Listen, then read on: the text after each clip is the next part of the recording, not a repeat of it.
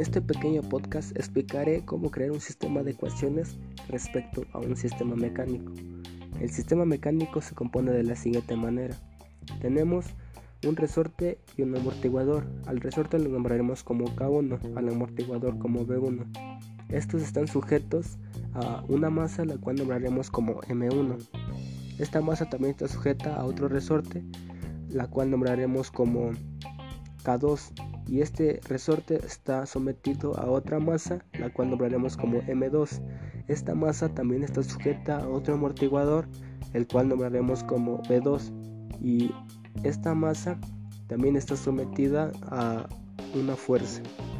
Para empezar a crear nuestro sistema de ecuaciones tenemos que aplicar la segunda ley de Newton.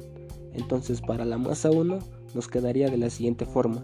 M1 por la segunda derivada de x1 más K1 por x1 más B1 por la derivada de x1 más K2 por x1 menos x2 igual a 0.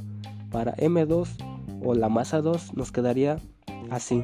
M2 por la segunda derivada de x2 más K2 por x2 menos x1 más b2 por la derivada de x2 igual a f. A f nos referimos a nuestra fuerza que está aplicada en la masa 2.